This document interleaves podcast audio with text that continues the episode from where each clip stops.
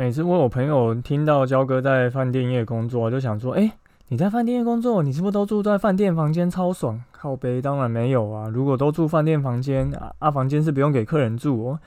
不过在饭店最爽就是几乎都包吃包住，超级好存钱的。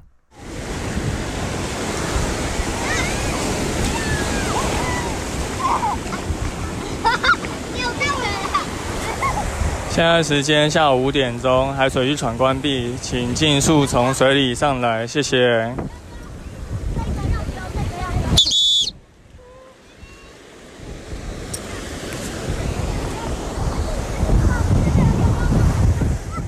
Hello，大家好，你现在收听的是救生日常，我是焦哥。救生日常是荷兰游泳教育品牌向义条鱼的 Podcast 节目，我们会在节目中分享职场的工作趣事。也会分析每周的溺水事件，最重要的是我们会推广正确的水域安全观念与水中自救技巧。好，这一集来到我们 EP 九，这次的主题是：饭店救生员都住饭店吗？其实是包山包海的服务业，没错。焦哥本身在饭店当了蛮多年的救生员吼，这样零零总总加起来大概也有差不多三年多。那焦哥，哎，不是焦哥，焦哥。焦哥待过三间不同的饭店，那三间饭店属性都不一样，有在海边的休闲度假饭店，也有在山里面的自然景观饭店，以及在湖边的一个很顶级的度假饭店。那虽然部门不太一样，但其实都是担任救生员的工作。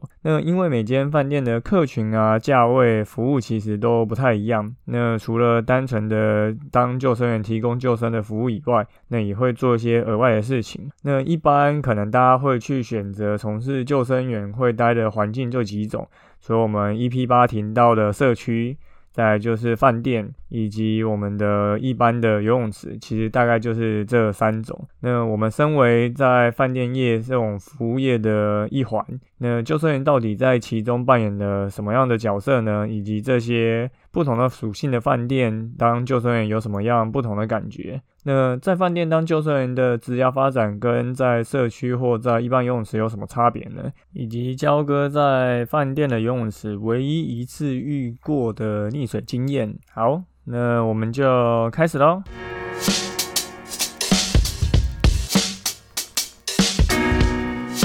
好，相信大家都有住过饭店哦。现在除了饭店，连很多民宿都有游泳池，真的是越弄越豪华。那一般来说，饭店游泳池大概会有分几种，一个就是最简单的室外游泳池，然后通常会有分成人池跟儿童池。那饭店游泳池跟一般的游泳池差别在哪边呢？饭店游泳池通常都会比较没有那么大。它可能不一定有二十五米的水道长度，它可能只有一个二十米，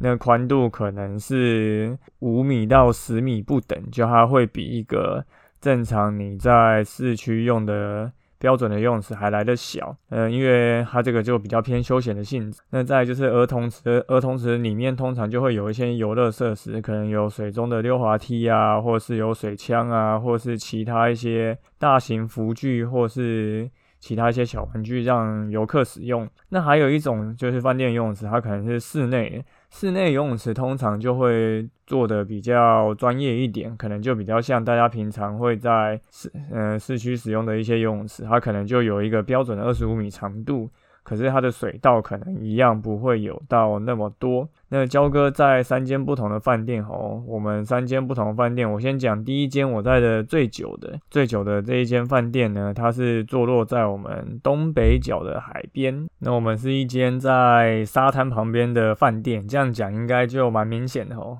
对，大家应该就可以很容易联想到，那这间饭店交割待的时间是三间饭店里面最长的，大概前前后后至少待了有超过两年半，所以至少经历了三个夏天。那我们的游泳池呢，就是分为一个室外的成人池，然后成人池旁边还有一个小的儿童池，然后另外一个地方还有一个儿童戏水池。那这个儿童戏戏水池里面就是直接摆了一座那种公园会出现的塑胶的。的那一种溜滑梯的那一种游乐设施在水里面。那我们这一间饭店是比较偏休闲度假饭店，因为在海边嘛，又有沙滩，所以其实救生员除了担任救生的工作，还会做一些其他的服务内容。先说一下，其实大部分的饭店啊，救生员其实都比较偏服务性质，就我们其实是归类为比较像是真的是服务业，所以一般来饭店的游泳课啊。他其实来饭店都不是想要多认真的游泳，因为他不管是去商务型的饭店，还是去休闲型的饭店，其实大部分都是来休闲或是来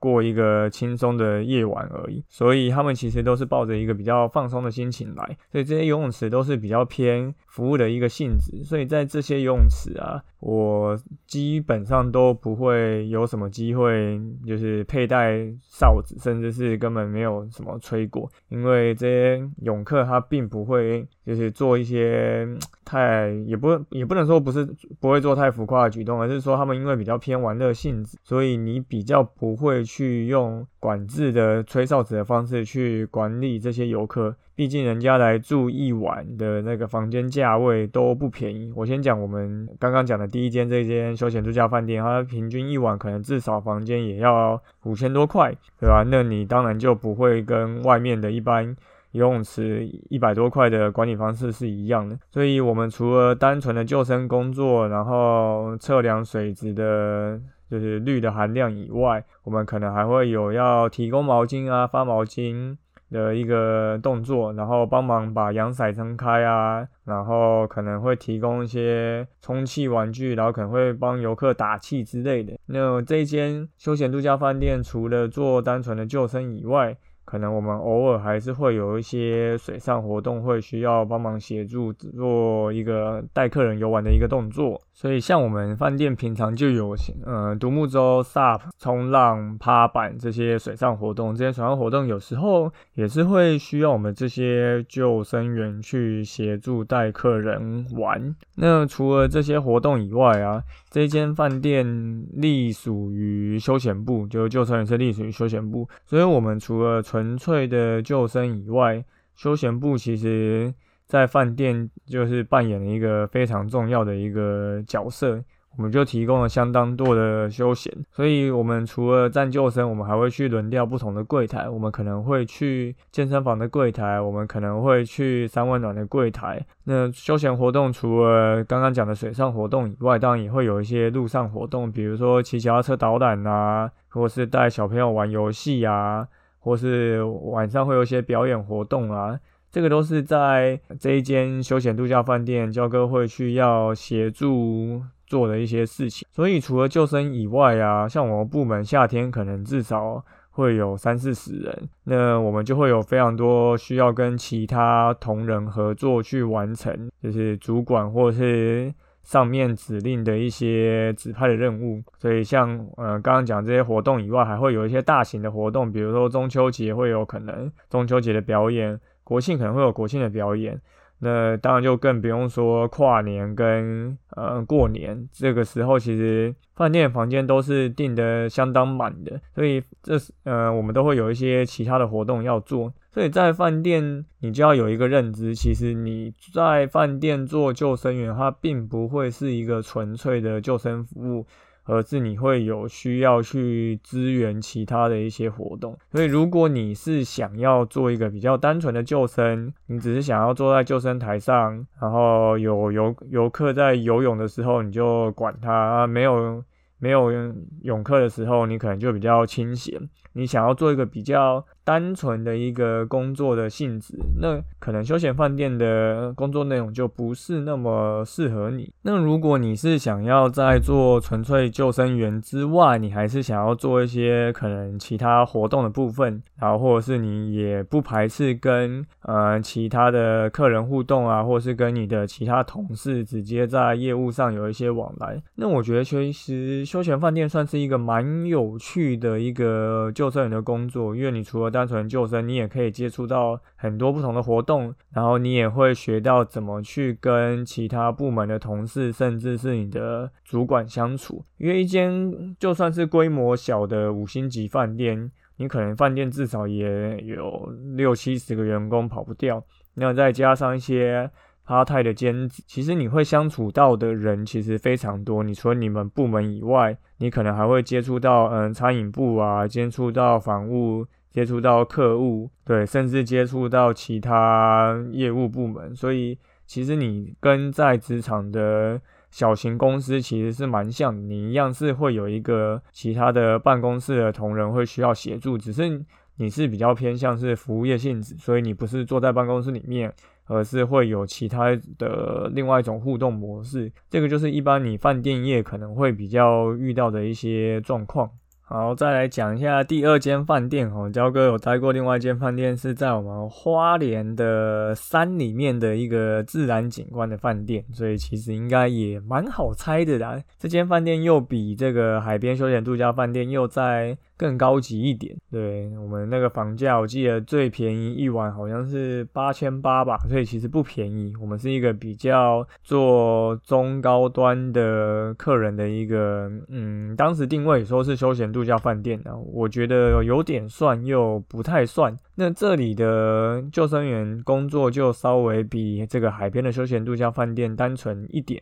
我们可能就没有这么多的活动需要带，因为我们活动有些就直接外包请外面的团体直接来表演，所以就算你的服务就少了那么一些，就是在。表演活动跟客人接触这方面，可是呢，就会多了一些比较需要要求的服务的性质，比如说，呃，刚刚讲的，除了递毛巾以外，我们还会可能端呃柠柠檬水，对，夏天会端柠檬水，冬天会端姜茶给客人，就是还会多了一些服务的性质。那一样不可能吹哨子嘛，那偶尔可能也会帮客人拍拍照。对，那因为这个饭店的性质的来的游客，他的收入是稍微比较好一点，而且我们这间饭店有非常多的外国客人，所以这个也是去做饭店业你可能会比较遇到的一个状况。像是焦哥，不管在这个海边的饭店跟这一间在山里面的景观饭店，其实外国客人的比例都不算少。那有些人他可能救生员他不一定有一个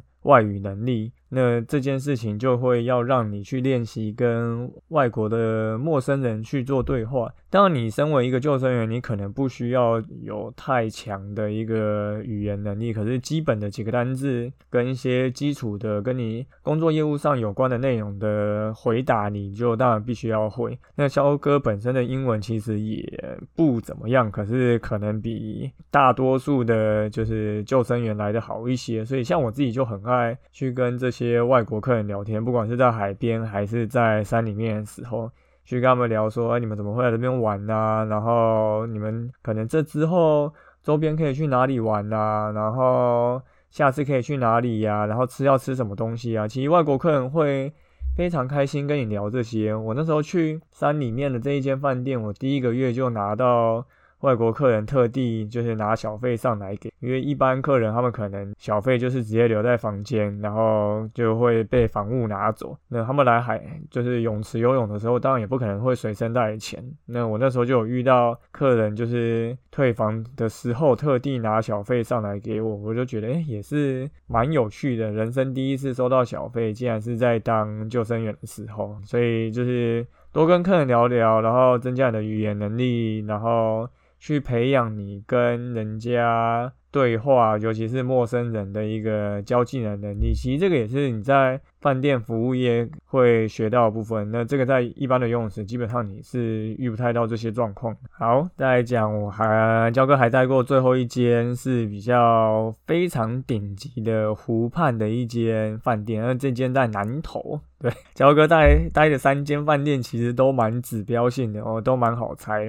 那这三间待的这个讲的顺序，其实跟我就是去那边的时间点没有任何关系哈，只是刚好照这个顺序讲。那在南头这一间饭店呢啊，就更贵，对，最便宜的一间都一万多块，然后就是有上过就是非常多排名的。三个字，对，所以应该非常好猜。那焦哥在这一间饭店待的时间蛮短的，因为后来就因为有一些私人的因素，就去没有很久就离开。不过也感受到了，就是哎。这一间顶级的饭店在服务的水准上面的要求就更多。像焦哥在南投这一间饭店啊，基本上穿着就是你的不会像一般你在泳池或者饭店的救生员看到穿拖鞋，就我们不可能穿拖鞋，因为你是要有一个服务的水准在，所以我们是穿那种呃不能露出小指脚趾的那种包鞋，然后再来是穿长裤，就没有再穿短裤了，然后穿一个 T 恤，可是 T 恤还要扎进衣服里面，而且是全程都是站着的，像焦哥之前待的。另外两间饭店基本上可能都有椅子是可以坐的，不管是你是坐在救生台上，还是坐在一般的椅子上。可是，在这一间比较高端的饭店，基本上就是全程站着，那一样会就是帮忙协助你说就是递毛巾，或是其他一些客人要帮忙拍照的一些要求。所以，这在服务的细节跟精致程度上面，就又来的比前面这两间饭店要来的要求。那我们接下来就可以来讲一下，在饭店业当救生员的职涯发展。很多人可能很好奇，饭店业的薪水到底怎么样？那焦哥必须说，救生员的薪水啊，基本上是看你所在的县市给的，跟你那间饭店高不高级的差异性其实不大。那这个是什么意思呢？就是台北市的饭店，就是因为台北嘛，就是最繁华首都，所以台北的薪资通常会给的比较好。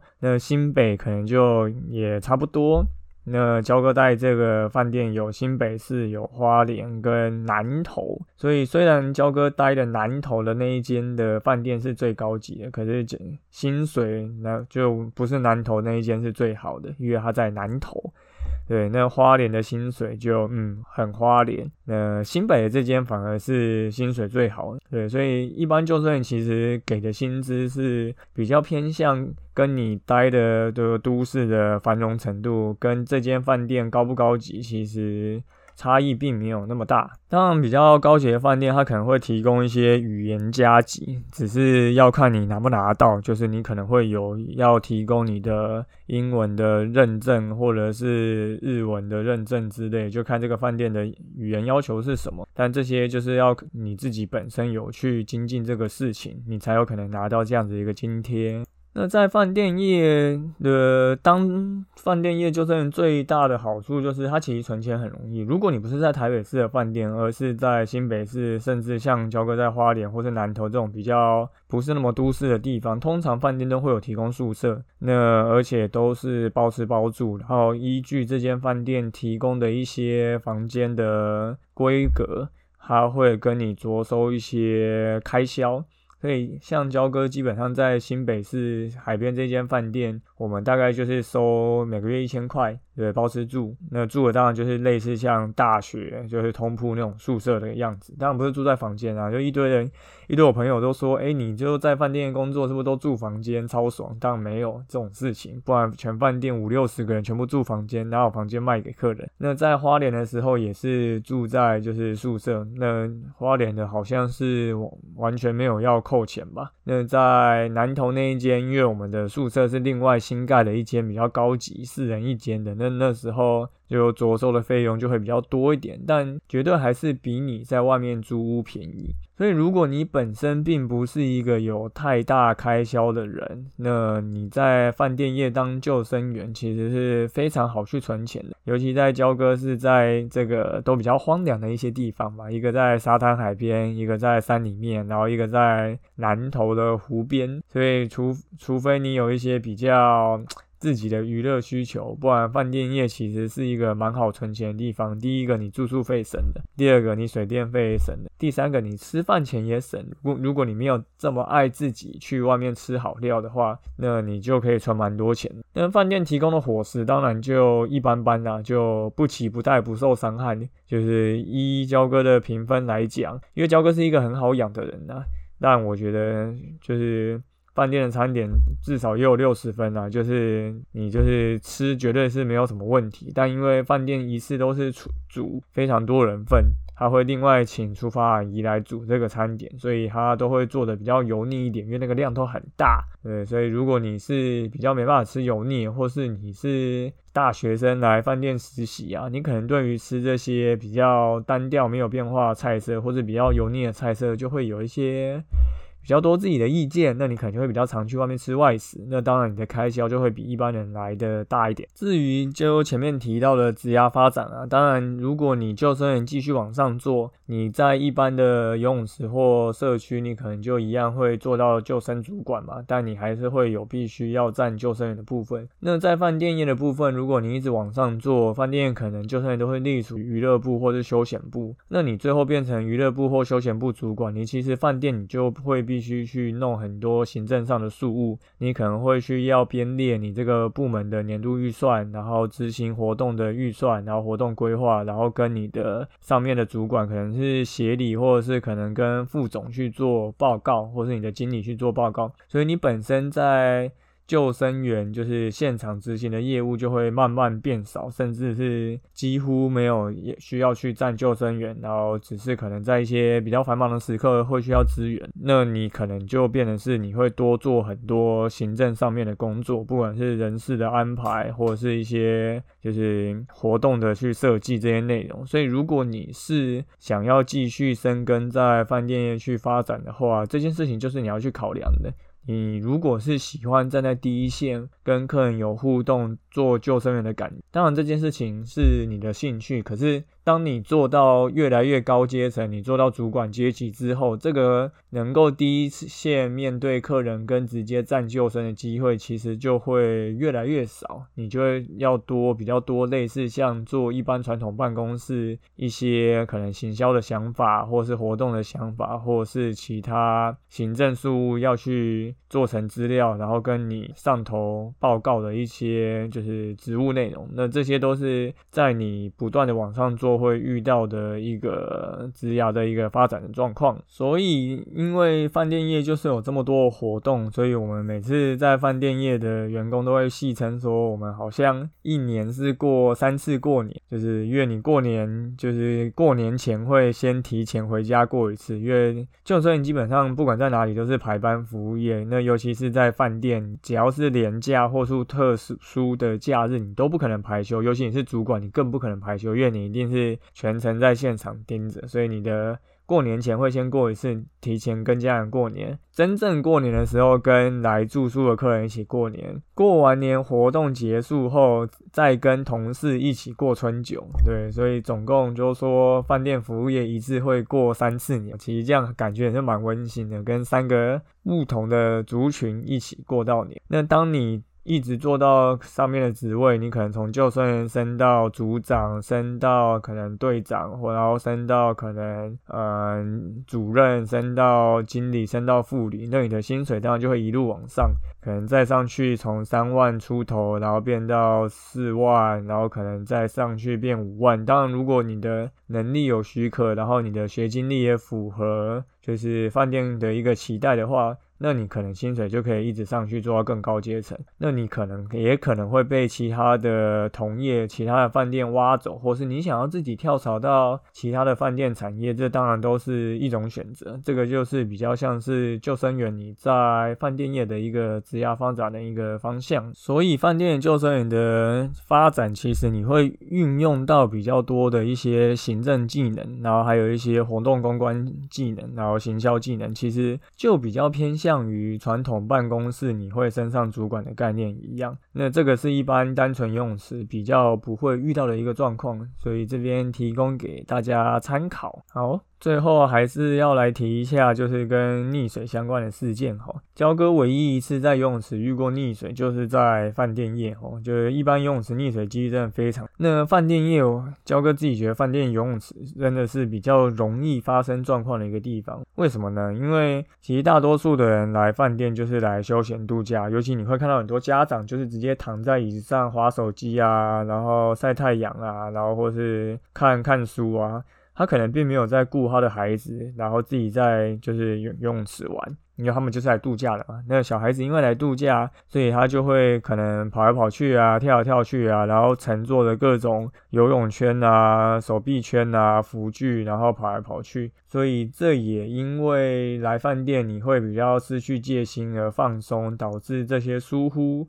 就比较近而容易造成意外，像焦哥那一次遇到的一个意外状况就是这样，那个发生意外游泳池水深大概只有三十公分，对你没有听错，就是三十公。那当时是一对夫妻带着。就是小朋友来，就是戏水池来玩这个溜滑梯或其他设施。那那个小朋友当时是有套着游泳圈的。那焦哥那一天是在其他的营业现场，呃，而不是在这个戏水现场，所以内容也是听我们主管最后的事后检讨分析，还有其他同事转述的。那因为这个家庭生的比较多个小朋友，所以那时候就有一个小朋友比较没有被就是视线顾及到，然后他可能不小心往前走，滑动，对，在三十公分的游泳池滑动，可是因为他套着游泳圈，所以他就翻翻过来到池子里面，所以就变成是头下脚上。但是是因为是一个非常年年纪很小的小朋友，我记得好像才。三四岁吧，所以这个小朋友他并没有足够的活动力跟肌力，让他自己从这个游泳圈上脱离，或者是把游泳圈自己顺势翻回来，只有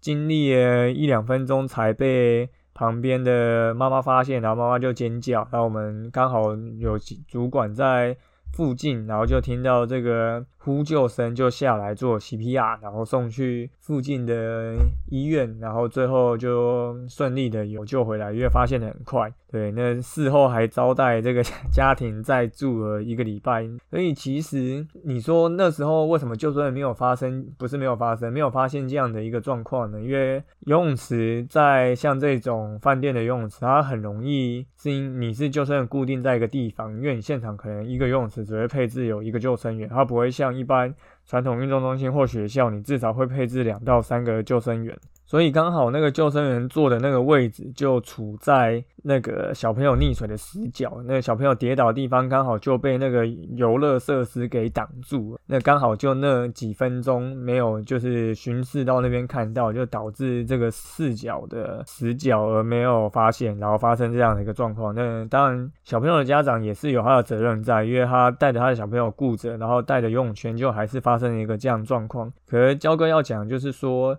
其实，在饭店这种游泳池啊，很容易你会比较容易有一个放松心态，那没有顾及到小朋友，那小朋友又喜欢自己那边就是追赶跑跳，那如果一个没有注意，刚好救生员又被一个视线挡住，或者是有比较疏忽的情况下，就蛮容易会发生意外。就说这个这种新闻事件，其实今年夏天也看到了非常多次。对，焦哥之前前面几集都有提到过，就如果你没有印象。话，哎，赶快回去帮焦哥多听一下，多追几个下载量。所以这个就是焦哥之前在饭店遇到的一个意外的状况。好。哦，这一集就大概随便讲一讲，就已经讲了快半个小时了哈。就焦哥其实在饭店的经验真的非常多，然后焦哥因为自己本来就很喜欢，就是接触这种有跟人的互动啊，然后比较偏活动性质，而不是纯单纯就生坐在椅子上的一种就是业务的方式。所以其实焦哥在饭店业都活得蛮开心的，都觉得跟这些客人就玩啊，然后沟通啊，聊天啊，就是然后跟同事一起办活。动啊，那种部门凝聚一起把事情做好的感觉，其实相当棒。那你做救生员这个工作，你也会觉得不是纯粹的战救生，然后你也多了一些其他的成就感。所以，如果你是还在思考要去哪里当救生员的朋友们，对，及如果如果你没有其他的一些不想要接触人群的考量，其实焦哥蛮推荐去一些比较。有活动的饭店业其实会蛮有趣的，你不仅可以学到跟人际交流的一些观念跟就是应对的方式，你也可以接触到第一线的客人，然后跟客人有一些互动。那你在这些饭店，你也会就是体验到。蛮有趣的一个职场生活，对，所以焦哥觉得去饭店业当救生员，其实真的是一个不错的选择。好，那我们这一集的救生日常就到这边。我是焦哥，如果你喜欢我们的节目，请到 Apple Podcast 留言并给我们五颗星。焦哥发现最近那个。五颗星有点停滞哦，拜托拜托，赶快把这些就是评价就是五星推爆吼上来，然后把这个节目分享给你身边的朋友。那如果你有 IG 账号的话，也欢迎追踪我们的 IG。你有想要听什么主题，也都欢迎私讯跟我们说哦。好，那我们就下次再见喽，拜拜。